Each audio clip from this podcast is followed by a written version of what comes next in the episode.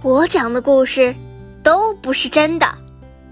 慈琪著，黄笑笑绘，人民文学出版社出版。收养捕兽夹。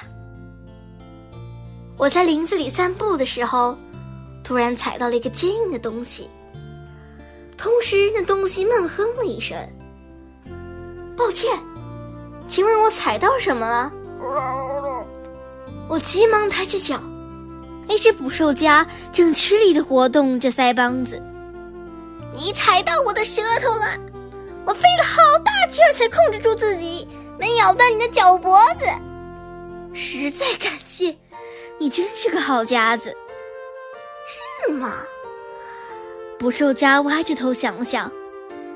我主人说，会咬的才是好夹子。我最好咬到一头熊。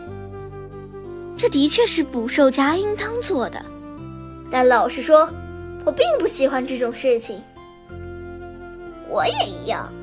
自打主人把我放到这里以来，我一直在练习。练习什么？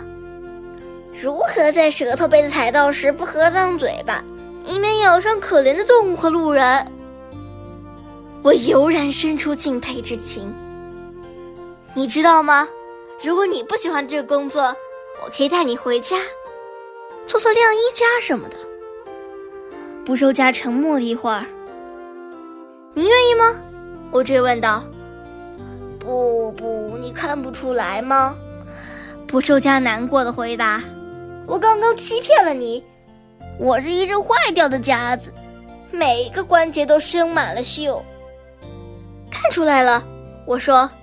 事实上，我家的小仓鼠正缺一个跳板，一只坏掉的捕兽夹是再好不过的玩伴了。